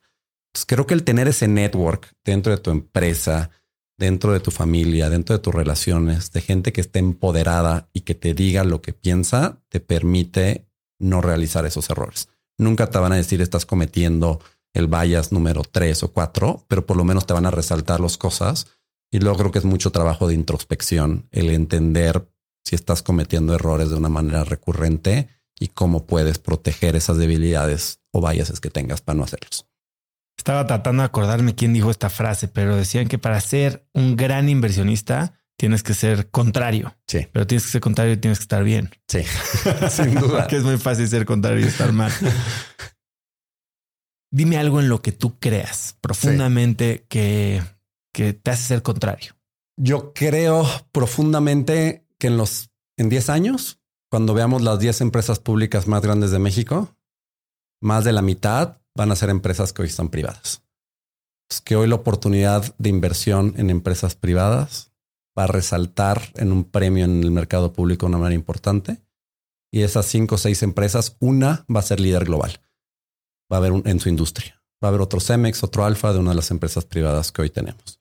Eh, hemos sido contrarios en invertir en México en los últimos, tal vez los últimos dos años no tanto, pero en el periodo de 2016 a 2020, la gente nos veía como unos maniáticos invirtiendo en México porque había un ambiente muy negativo de empresarios aquí en México. A mí me daba pavor traer a Bill, mi CEO, a México porque en cinco reuniones básicamente le decían, ¿qué estás haciendo aquí? No ves el gobierno, no ves lo que está pasando en energía, no ves lo que está diciendo Trump sobre México. Y ahí creo que pudimos ser contrarios, saliéndonos del día a día de lo que se decía de México y pensando como estos grandes temas de inversión de largo plazo. Yo creo que es uno de los momentos más emocionantes para invertir porque hay tres o más grandes tendencias en el mundo que crean una oportunidad bien importante. Y hemos sido contrarios en ir y buscar esas, esas empresas que están buscando esa oportunidad, a pesar de que estaban en un México en donde había un ambiente bastante negativo. ¿Cuáles son esas tres? Las grandes tendencias, como yo las veo, una es la transición energética. Al final del día, casi todo el mundo está de acuerdo. Tuve algunos locos que no, que para que el mundo sobreviva, la máxima temperatura a la que podemos llegar es entre 1.5 y 2 grados centígrados por encima de donde estábamos en la revolución industrial. Hoy estamos en 1.2 y lo tenemos que hacer en un contexto en donde en los siguientes 30 años se espera que el output económico se duplique. Para que el output económico se duplique y mantengamos el, clima como está, es una transición energética de renovables, de energías limpias que va a crear una oportunidad gigante de emprendimiento y de inversión. Esta para mí es una. La segunda, estamos en una transición de un mundo unipolar, Estados Unidos, a un mundo multipolar. Y no solo China, sino también son otros mercados emergentes como India y Brasil. Son actores malos como Rusia y son las grandes empresas de tecnología que hoy tienen más poder que la mayoría de los presidentes de los países. Este mundo unipolar, multipolar, va a crear una redistribución de las cadenas de suministro, de las cadenas de manufactura, de cómo se divide la economía digital que creo que crea otras oportunidades muy interesantes, sobre todo para México. Y la tercera, que es donde más estamos invirtiendo, son las nuevas tecnologías. Lo que está pasando en inteligencia artificial, lo que está pasando en biotecnología, lo que está pasando en sistemas de pagos, va a transformar industrias que por muchísimos años se movieron pocos.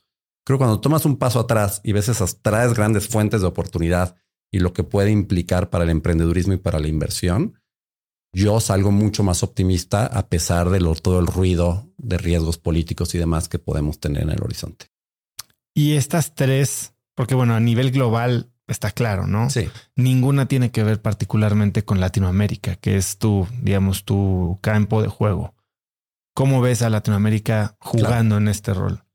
Creo que el tema de clima vamos a tener que jugar. Creo que Brasil ahí va. Y en México, ojalá se mejore el entorno regulatorio, porque creo que uno de los grandes retos que tenemos como México es esa transición energética, pero creo que debería ser, pero es una apuesta de mediano plazo. El tema del geopolítico, creo que para México es una oportunidad gigante de nearshoring, de manufactura, de inversiones acá, suministrando al mercado americano. Y el más grande es el de nuevas tecnologías. El de nuevas tecnologías para mí es gigante. O sea, lo que Ricardo Amper está haciendo, el tema de fraude hoy en día, es el principal inhibidor para la inclusión financiera en México, es el principal inhibidor para la inclusión digital en México.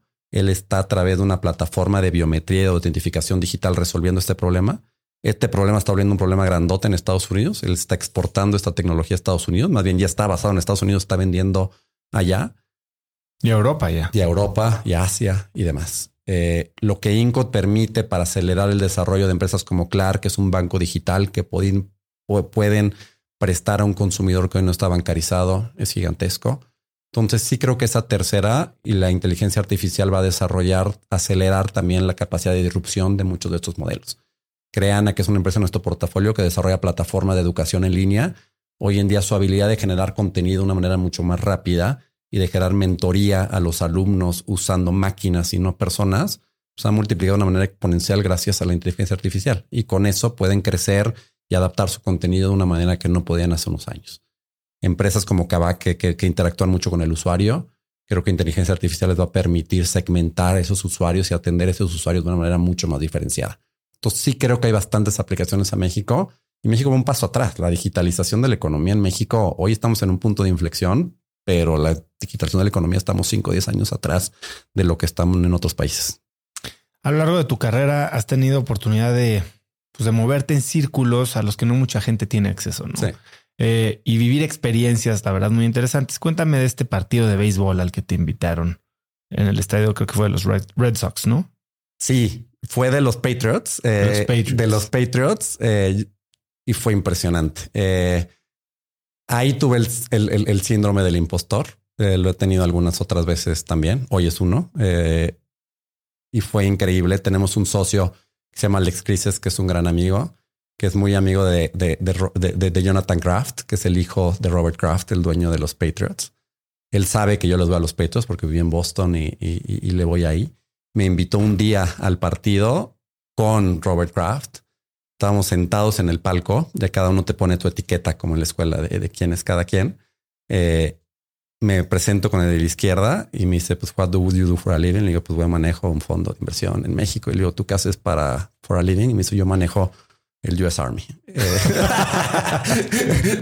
era el, Joint Chief of Staff del US Army. Del otro lado estaba Robert Eagle, el, el, el ex CEO de Disney había una calidad de personas, todas tratándonos como si fuéramos parte de ahí, pero claramente no pertenecíamos y fue una experiencia impresionante. ¿Y qué haces cuando estás en un entorno así? Háblame un poco más de esto que sientes, del síndrome del impostor, porque también eres Young Global Leader del Foro Económico Mundial. Eh, Ahí fue otro síndrome gigantesco. Por ser Young Global Leader, tuve la suerte de que me escogieran para ir a Davos en enero. Solamente el ir a Davos es un síndrome de impostor, porque a Davos van dos tipos de gentes o los grandes líderes mundiales, presidentes de, países, de empresas de tecnología, de bancos, o ciertas gentes jóvenes que escoge el foro mundial como para que te empapes de lo que está pasando. Y yo era una de esas gentes jóvenes dentro de un entorno y realmente estás con ellos, no estás de espectador, eres parte del foro en el día a día. Yo fui a un panel eh, que era un panel sobre Ucrania y sobre la seguridad de Ucrania y demás, donde había varios presidentes. Salí, me tomé un café, hablé por teléfono, me metí al baño y donde está haciendo del baño, volteo al lado izquierdo y aquí está el presidente de Polonia haciendo del baño y aquí está el presidente de Alemania haciendo del baño conmigo. Y ahí me dio una realización de claramente nadie sabe que estoy aquí, me van a sacar del, chongo. Eh, pero es un síndrome muy grande eh, en donde yo te diría lo que trato de pensar es regresar al vivir la hora. Estoy aquí por alguna razón, voy a aprovechar este momento. No sé si voy a regresar a Davos en mi vida, no tengo idea si voy a regresar a un partido de los Patriots. No tengo idea si voy a regresar a un podcast como el tuyo, pero por algo estoy aquí. Voy a sacarle lo más máximo que pueda. Voy a aprovechar este momento y demás. Eh, pero es un sentimiento bastante abrumador. ¿Y alguna vez este síndrome del impostor crees que te ha cerrado alguna puerta o, ha hecho que te alejes de aprovechar una oportunidad? Menos en los últimos años, sí anteriormente. Yo soy alguien este, bastante introvertido eh, en donde he trabajado mucho para lo que busco y ciertas empresas como la de Yale ha sido a buscar, pero era mucho más introvertido antes. Yo si me hubieras conocido a los 15, 16, 17 años, era realmente introvertido. Mi barra, y ahí empezaba el síndrome del impostor. Mi barra para hablar era como lo que tengo que decir en cuanto inteligente era acá y en cuanto lo pensaba, la conversación ya estaba en la quinta derivada. Eh, ese era. y esa personalidad te hace muchas veces no ir y buscar este mentor no ir y tocar la puerta del foro mundial y decir, oye, quiero ser un young leader, no ir y buscar la puerta de Bill Ford. Mis mentores me empujaron. O sea, mi papá me empujó. Mi mamá es una locomotora. Para mí ha sido una visión, me empuja muchísimo. Priscila, mi esposa, es la primera que, a sus palabras me dice, me dice guapo, me dice guapo, no manches, ve y márcale este cuate y haz esto. Eh, entonces, gente que te impulsa y la misma vida te va haciendo ver que, que está bien y que lo peor que puedes tener es un no. Hace rato mencionabas a Pablo Lehmann, ¿no? De InBev. Sí. Eh, y uno de tus libros que has mencionado muchas veces es Sueño Grande, ¿no? Sí. Eh, eh, en el que describe mucho su filosofía de gente. Y dices que te gusta. Sí. ¿Cómo describirías su filosofía de gente? Porque yo entiendo que su filosofía de gente es bastante cutthroat. ¿Cómo la describes tú y cómo es tu filosofía de gente? Yo creo que estoy concuerdo contigo. Yo creo que es una filosofía controversial en donde no todo es perfecto y que se ha visto más retada en los últimos tiempos con algunas inversiones que ha hecho. La cosa con la que yo me quedé cuando lo leí inicialmente, que era muy diferente a lo que yo vivía en México, más bien tus empleados son tus socios, no son tus empleados. A la gente hay que darle un upside ilimitado y eso trae consigo el compartir equity, el poner una barra alta y el luego darle un empoderamiento masivo y por eso ha generado no sé cuántos millonarios en Brasil, que es gente que empezó de cero y ganó mucho dinero con un tema de un empoderamiento y un upside grande, que fue nuestra principal pelea en México. Cuando iniciamos a invertir en México en las empresas más tradicionales y hablábamos de un stock option plan, que darle participación de acciones a los empleados, nos veían como estás loco. Yo al empleado le pago su salario y su bono y con eso tiene que hacer su trabajo. ¿Y por qué le tengo que dar algo más para que no trabaje? creo que ese cambio es lo que a mí me dejó ese libro. El decir, sí tiene mucho valor a un cierto gente tuya tratarla como socio y eso implica compartir el valor económico. Eh, mi visión de gente, al final lo que yo he aprendido sí es Yo soy muy bueno liderando gente cuando puedo hacer un, un, empoderamiento extremo. Eh, yo sí tengo que manejar un equipo grande en donde tengo que estar en el micromanager y demás. No soy bueno, no es lo que se me da y demás. Pero he encontrado gente, otra vez regresando a los Sofías, a los CEFs y demás, que con un empoderamiento extremo es impresionante lo que hacen. Y ese empoderamiento para mí es asegurar que tienen el reconocimiento que requieren, el coaching que requieren, los incentivos adecuados y generar la cultura adecuada para maximizar el potencial.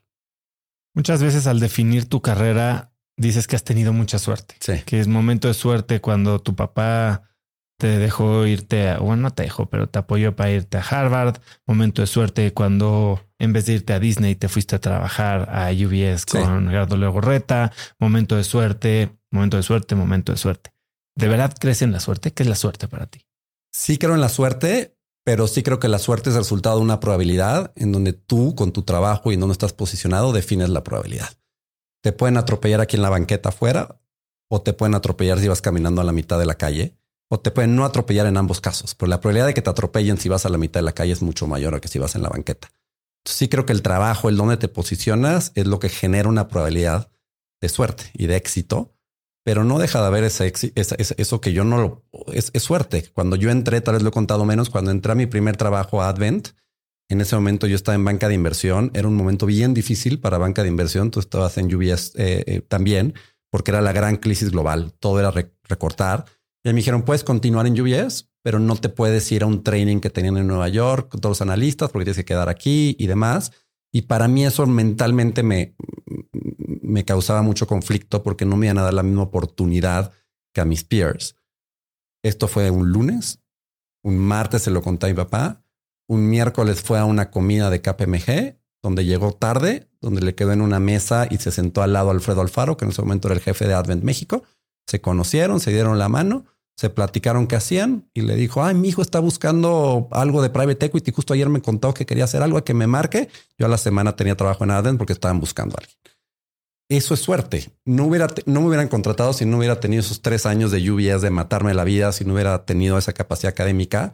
Pero el que yo haya tenido esa oportunidad de estar ahí fue un momento de suerte. Y como esos puedo identificar seis, siete veces en mi vida que si estuve en el momento adecuado, tenía la probabilidad buena para lograrlo, pero un componente de suerte que... Y el libro de Outliers que hablábamos habla mucho de eso también compara muchos casos de éxito en diferentes momentos, en donde la única diferencia es el timing de cuando lo estás haciendo. El timing tiene un componente de suerte y los, las trayectorias son totalmente distintas. ¿Cómo se ve un día normal para ti? Porque bueno, viajas mucho, eh, digo, ya hiciste estos días de 17 horas, estás diciendo que todos los días haces ejercicio. ¿Cómo se ve un día normal? ¿Cómo se ven las primeras dos horas de tu día? Lo que trato de no hacer a, a la medida de lo posible trato de no tener cenas con externos entre lunes y jueves. Si las tengo, trato de no tomar y trato de no tener comidas de trabajo, sino que aprovechar esas horas para reuniones, cafés y demás. Esas dos cosas me liberan bastante. Luego busco tener dos momentos con mis hijos, que es temprano en la mañana. Me levanto a las seis y media de la mañana y entre las seis y media y las siete y veinte que se van a la escuela es un gran momento con ellos.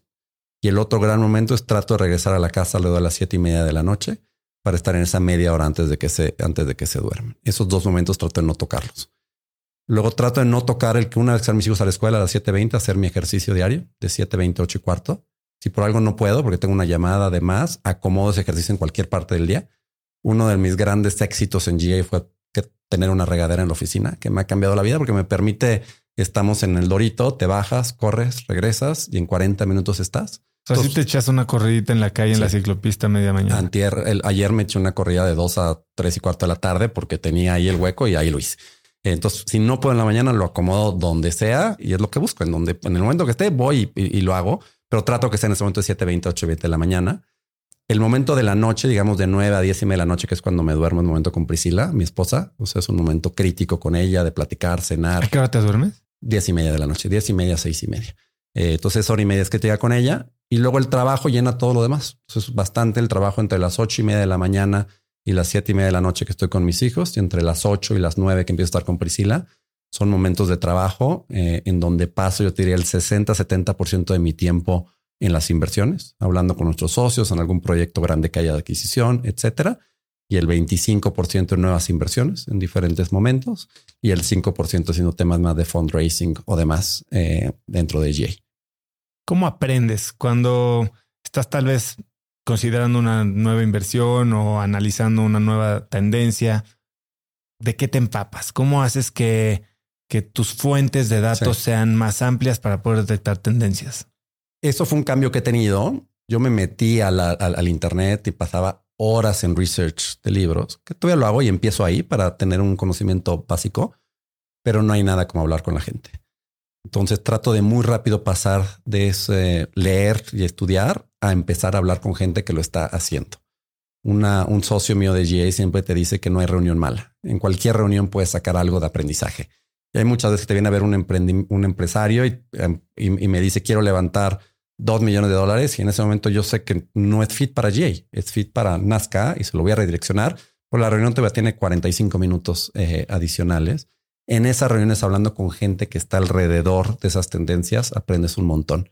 ¿Quién es tu principal proveedor para tema de fraude? Y esta es una empresa que tal vez hace logística. A Inco da por qué, por esto.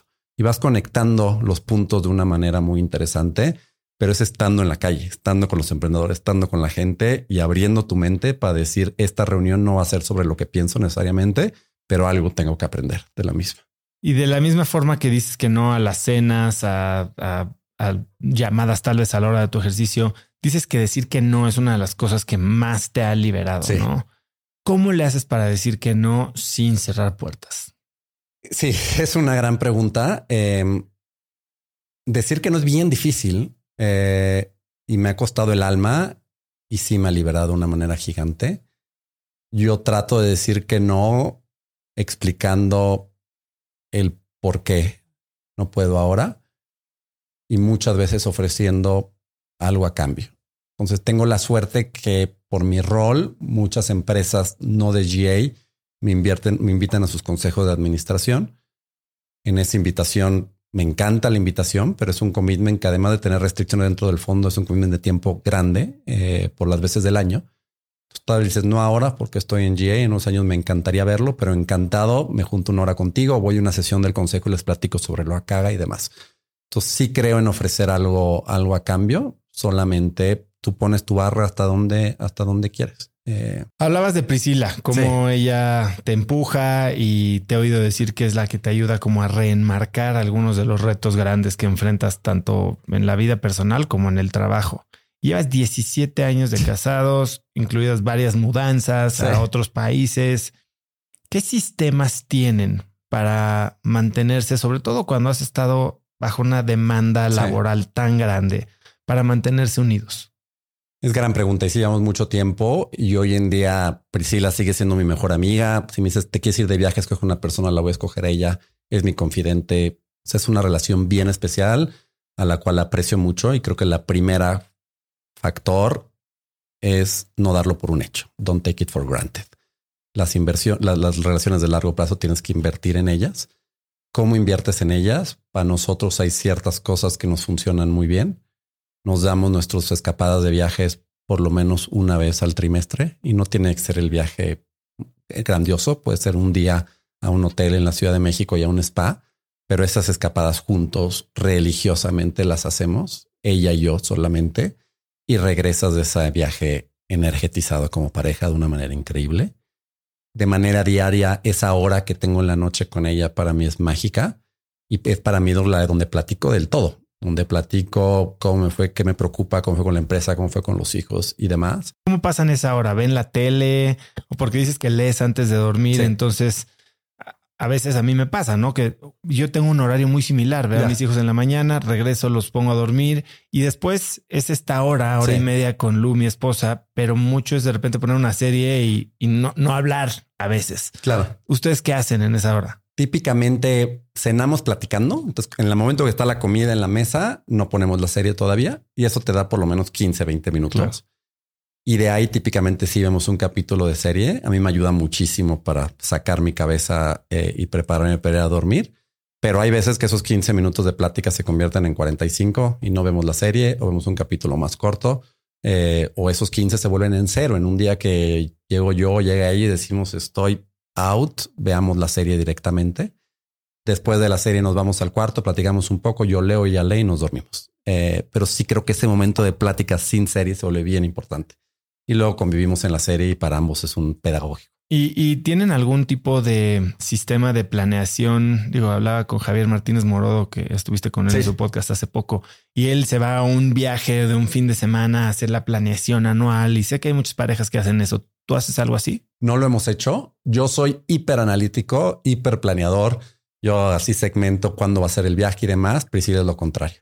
Y por eso creo que nos complementamos muy bien. Ella me dice, let it be vamos viendo y acaban saliendo y cuando le digo va y hace el viaje y demás. Y también creo que ese es donde tanto valor me da. Tiene un gut feeling que se basa no en la planeación, no en el detalle, pero en el sentimiento, en el vámonos ya de viaje porque ya es momento. Y yo sí, por otro lado, en mi cabeza analítica y así, sé que me fui hace cuatro meses y que ya toca. Eh, pero no hemos llegado al punto de planeación porque no me dejaría, me mata la he tratado de, no de forzar, de impulsar a hacer un presupuesto durante 15 años.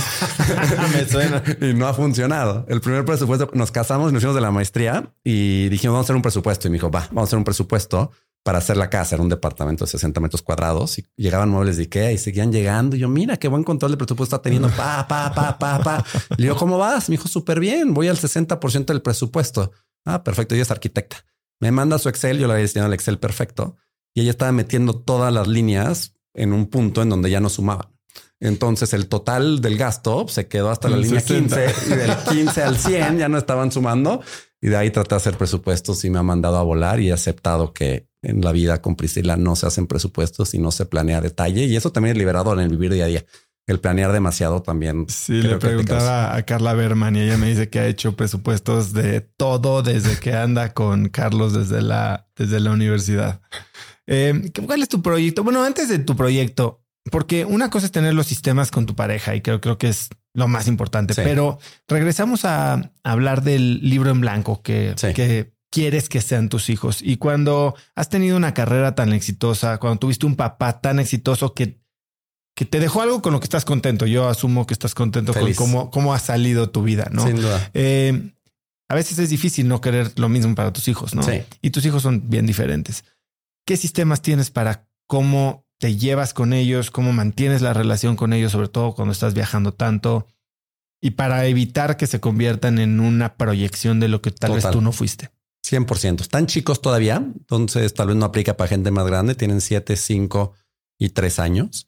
Algo que me recomendaron mucho es enfocarme en hacer en este tiempo que tengo con ellos actividad uno a uno con cada uno de ellos, pero ellos ponen la actividad, no la pongo The Family Board Meeting, eso es lo que viene en el libro y eso hago yo también. Tal cual. Y, y, mi, mi, mi era decir, Luis, vamos a jugar fútbol. ¿Por qué? Porque yo quiero jugar fútbol y agarra la pelota y me la, la aventaba para allá y me decía, no, él quiero armar mi Lego. Entonces él llega y él pone el Lego y armo el Lego.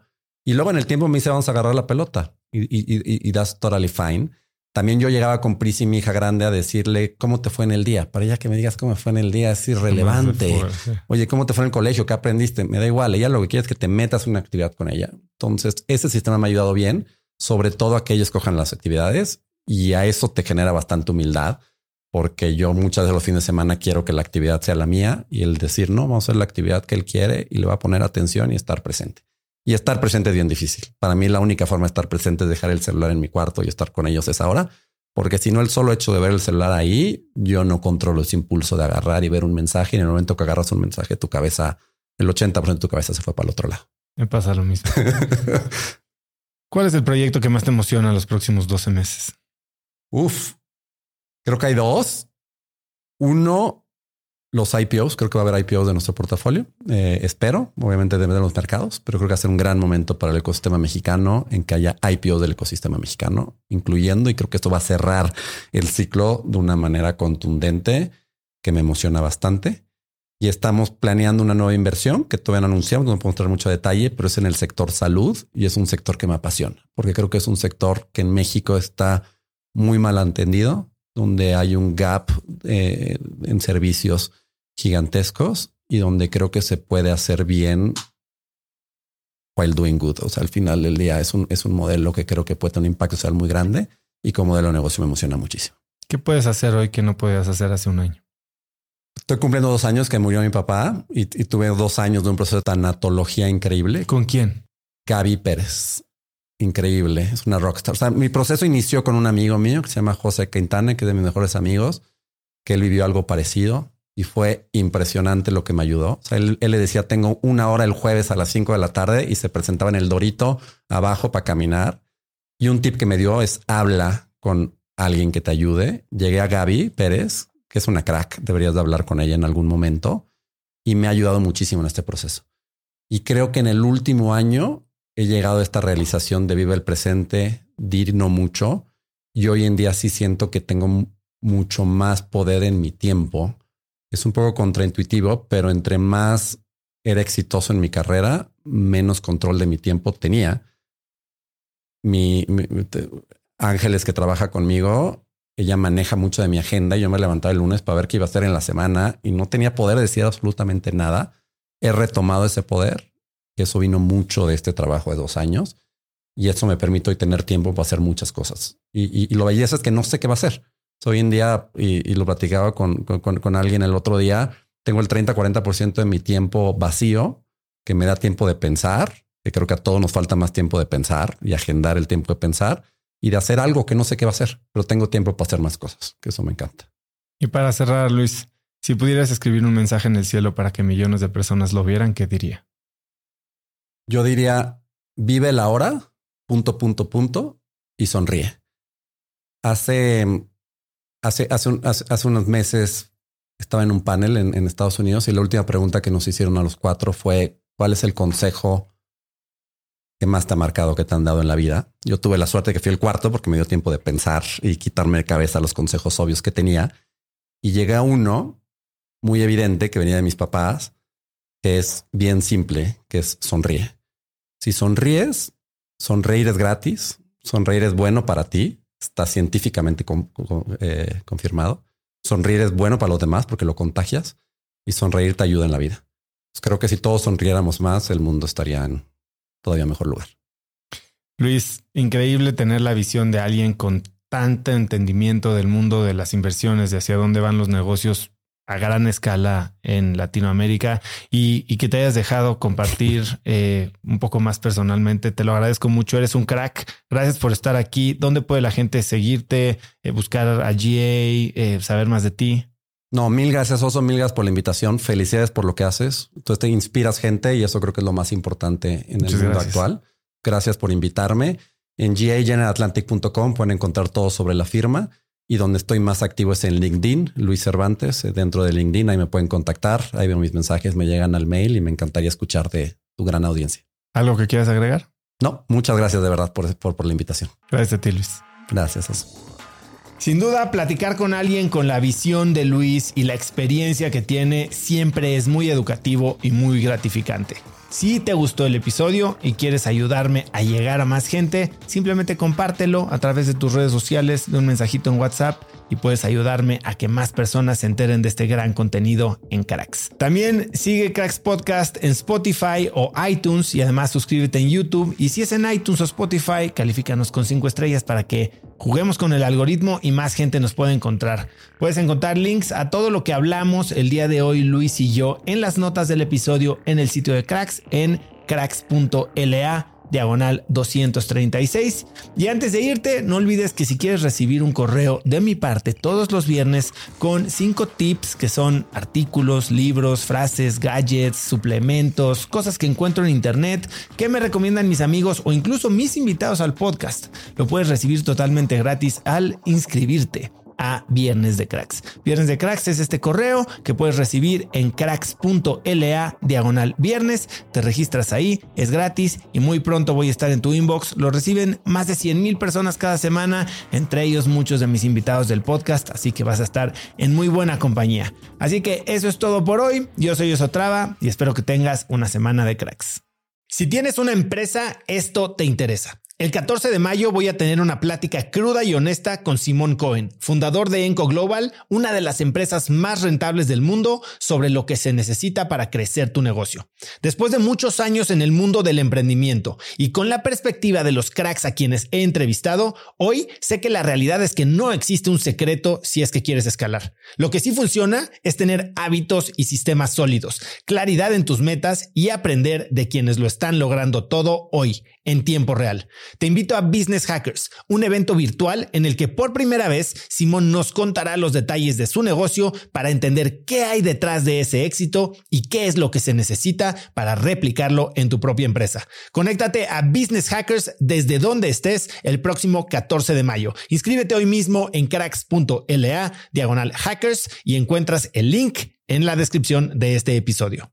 Este episodio es presentado por Diri Móvil, la innovadora compañía de telefonía celular que conecta a cientos de miles de mexicanos. Yo no sé a ti, pero lo peor que me puede pasar es quedarme sin datos en mi plan o quedarme incomunicado en eventos y no poder trabajar desde donde esté. Platicando con amigos sobre este problema, hace unos meses conocí Diri, que es el líder indiscutible en la venta de eSIMs digitales que puedes usar como línea principal manteniendo tu número actual o también como línea secundaria para siempre estar conectado en México, Estados Unidos y Canadá. A través de la aplicación de Diri puedes gestionar tu línea y elegir entre diversos planes como el que yo uso de 40 gigas al mes por solo 279 pesos.